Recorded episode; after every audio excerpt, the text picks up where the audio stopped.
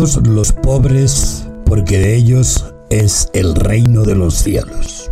Esa es la primera de las ocho bienaventuranzas que nos quedaron escritas en los evangelios. Hoy comenzamos un repaso a esta gran enseñanza contenida en las bienaventuranzas porque es una enseñanza fundamental, esencial para cualquier cristiano, para cualquiera de nosotros que esté dispuesto a seguir los pasos de Cristo. Pongan mucha atención, por favor. Yo lo escribí y creo que como está bien sintetizado no tiene desperdicio. Comenzamos.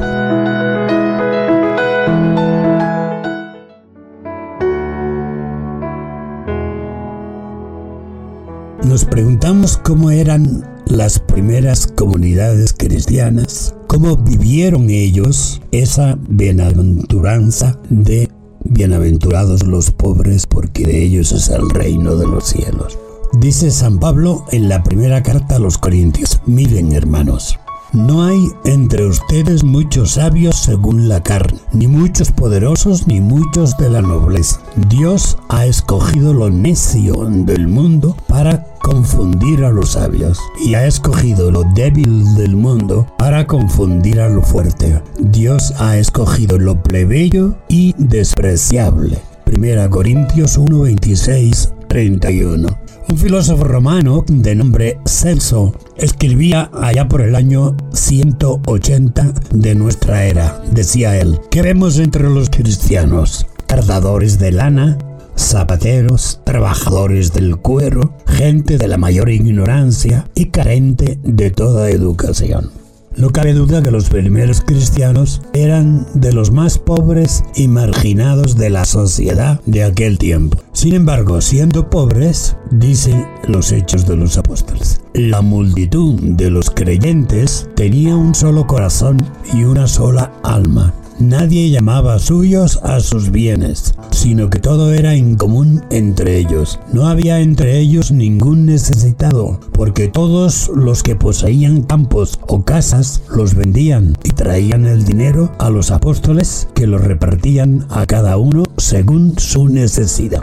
Hechos 4, 32, 37. Por el contrario, la carta de Santiago nos habla de ricos que discriminan y explotan al pobre. Dice Santiago capítulo 2, versos 1, 7. Supongamos que entra en vuestra asamblea un hombre con un anillo de oro y un vestido espléndido. Y entra también un pobre con un vestido sucio y ustedes se dirigen al que lleva el vestido espléndido y le dicen usted, siéntese aquí en este buen lugar. En cambio le dicen al pobre, usted quédese ahí de pie. ¿No será esto discriminación entre ustedes y ser jueces con criterios malos? Y continúa diciendo Santiago, ¿acaso no ha escogido Dios a los pobres del mundo como ricos en la fe y herederos del reino que prometió a los que aman? En cambio, ustedes han menospreciado al pobre. ¿No son acaso los ricos los que les oprimen y les arrastran a ustedes a los tribunales? Lo que Santiago denuncia es la acumulación de riqueza, que oprime y desprecia al pobre. Una acumulación que en nuestro tiempo hace que el abismo que separa a unos pocos ricos de la gran mayoría pobre sea cada vez más profundo.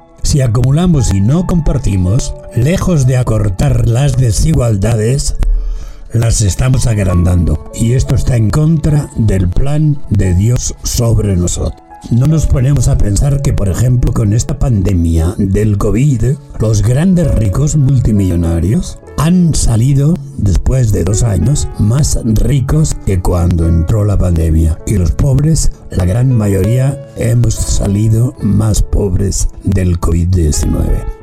En nuestra sociedad casi todo gira en torno al dinero. Creemos que cualquier problema tiene una solución económica, pero no siempre las cosas se solucionan con dinero. Hay otras soluciones, soluciones. Recordemos el pasaje de los Hechos de los Apóstoles capítulo 3, 1, 6, que es gracioso, es muy ilustrativo. Resulta que Pedro y Juan suben al templo a orar. En la puerta del templo hay un hombre cojo y paralítico pidiendo limosna. Pedro se echa mano a los bolsillos y se da cuenta que no carga dinero, no carga nada de efectivo. Le hace un gesto a Juan para ver si él tiene unas monedas y dáslas al pobre. Juan tampoco tiene.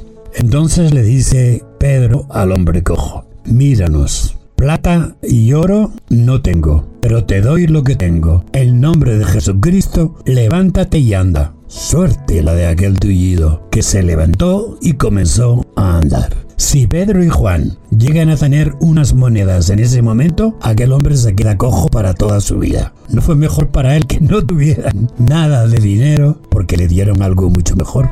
En la actualidad, aun cierta gente de sectores económicos altos están convencidos de que hay que luchar contra la pobreza y lograr erradicarla. Pero no se plantean que hay que luchar contra la riqueza acumulada, porque la acumulación de riqueza de unos pocos es causa de la pobreza de muchos. Y esta acumulación que es fruto de la codicia impide que podamos realmente vivir como hermanos. Y es más, la codicia nos cerrará la puerta del reino, dice Pablo, porque tengan entendido que ningún fornicario o impuro o codicioso entrará en el reino de Dios. Efesos 5:5. Se refiere a la codicia y acumulación de riqueza que se convierte en idolatría. Cuando tenemos la posibilidad de ir ganando más dinero y consiguiendo mayor riqueza, en lugar de acumularla, pensemos lo que dice San Pablo. El que robaba, que ya no robe, sino que trabaje con sus propias manos, haciendo algo útil para que pueda hacer partícipe al que se encuentre en necesidad. Efesios 4:28. Es decir, si nuestro trabajo nos produce mayor riqueza y ganancia, tenemos una excelente ocasión de ayudar más a los demás, compartiendo lo que ganamos en lugar de acumularlo para mí mismo. Sin embargo, los criterios y valores del mundo actual en que vivimos nos llevan por otro camino. Este sistema económico nos mete en la cabeza que cuanto más ganemos, mejor. Cuanta más riqueza logres, podrás disfrutar, disfrutar de más bienes, de mayor comodidad y de más lujo, pero todo para ti mismo y tu familia, porque tú te lo has ganado honradamente y tienes derecho a disfrutarlo. Bien, pero nunca pensamos que cuanto más dinero ganemos, mayor posibilidad tenemos de compartir y ayudar a los más necesitados. Si esto se lo planteamos a la gran mayoría de la gente que nos rodea, nos va a decir que estamos locos. Y no es que estemos locos, no. Es que simplemente queremos vivir como cristianos y no solamente ser cristianos de nombre. Pablo despide, se despide de los cristianos de Éfeso de este modo. Dice, yo de nadie codicié plata, oro ni vestidos. Ustedes saben que estas manos proveyeron a mis necesidades y a las de mis compañeros. En todo les he enseñado que es así, trabajando como se puede socorrer a los débiles, recordando las palabras del Señor Jesús que dijo, hay mayor felicidad en dar que en recibir. Hechos 20, 33, 35. Todos sabemos como Pablo que el trabajo es un medio para cubrir nuestras necesidades. Pero son muy pocos los que piensan y practican que el fruto de su trabajo es también para socorrer a los débiles. En verdad podríamos compartir mucho más de lo que creemos. Los que tratamos de seguir el consejo evangélico de la pobreza solemos creer que vivimos bastante pobremente. Pero no es tanto así, porque sin darnos cuenta con el paso de los años vamos acumulando gran cantidad de bienes. Y cuando nos trasladamos de casa, por ejemplo, es cuando nos damos cuenta de la cantidad de ropa que nos sobra, de zapatos y mil cosas más de uso diario que llevamos tiempo sin usar.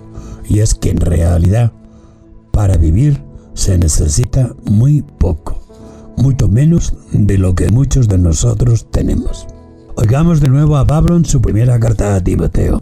Dice, porque nosotros no hemos traído nada al mundo y nada podemos llevarnos de él. Mientras tengamos comida y vestido, estemos contentos con eso. Los que quieren enriquecerse caen en la tentación y en muchas codicias insensatas y perniciosas que hunden a los hombres de la ruina y en la perdición. Porque la raíz de todos los males es el amor al dinero y algunos por dejarse llevar de él, se extraviaron en la fe y se atormentaron con muchos dolores. 1 Timoteo 6, 7, 10. Cuando Jesús comenzó su predicación, dijo, El reino de Dios ya está aquí, y las señales son que los ciegos ven, los cojos caminan, los leprosos quedan limpios, y los pobres son evangelizados.